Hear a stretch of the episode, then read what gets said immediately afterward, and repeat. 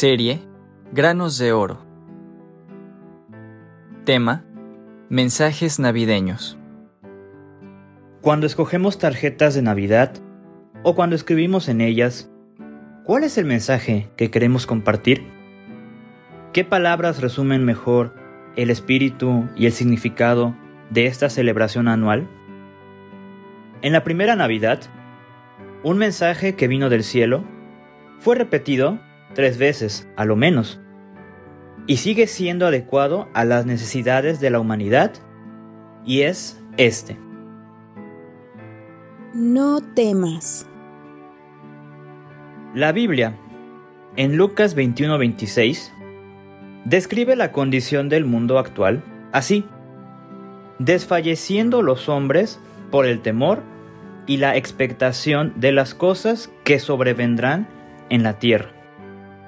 Hacen falta palabras que desvanezcan el miedo y la zozobra. Pero el mensaje del cielo no solo dice, no temas. Cada vez lo acompaña una buena razón para no temer. El ángel del Señor apareció a José en un sueño y le dijo, No temas, hay un Salvador. José tenía problemas era carpintero en Nazaret y buena parte de sus ingresos iban a dar a los que cobraban los tributos para el César. Pero, además de problemas económicos, tenía uno personal. Cuando estaba llegando al límite de lo que un hombre puede aguantar, Dios le habló diciendo, José, hijo de David, no temas recibir a María tu mujer, porque lo que en ella es engendrado, del Espíritu Santo es. Y dará a luz un hijo, y llamará su nombre Jesús, porque él salvará a su pueblo de sus pecados, como lo leemos en Mateo 1, 20 y 21. La tranquilidad vuelve al corazón de José. Dios le ha indicado lo que debe hacer. Bendito el hombre cuyos pasos son dirigidos por Dios. Pero notemos que el mensaje no dice nada del yugo opresor de los romanos, sino que ofrece salvación del pecado. Y este es el problema principal que aqueja a la humanidad.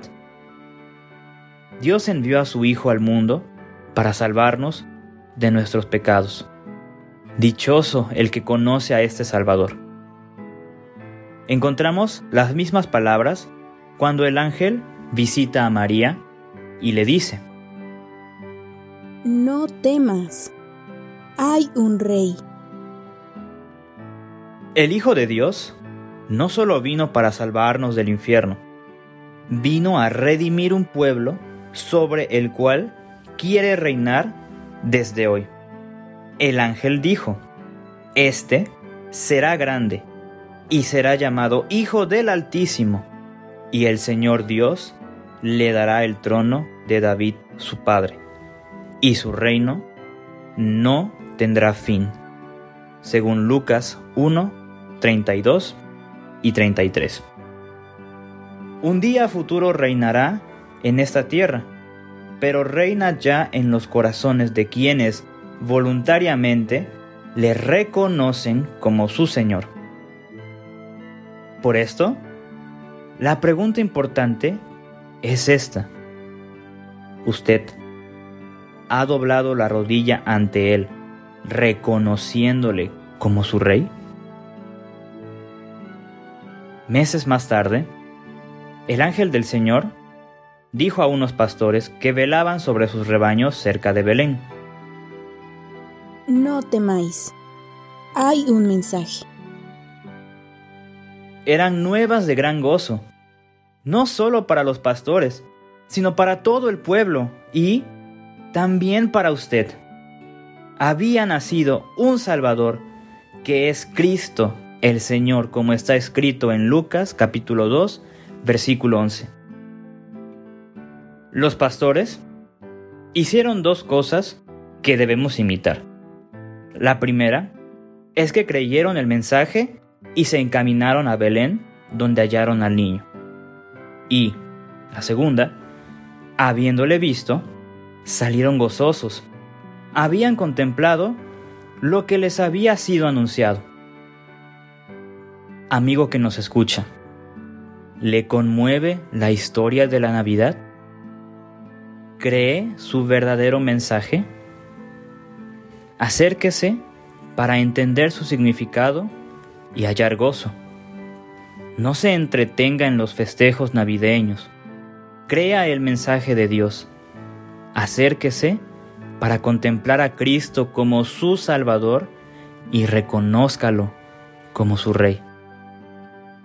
El pesebre tiene un mensaje claro para usted. Creerlo y apropiárselo traerá a su corazón la paz que nadie más le puede dar.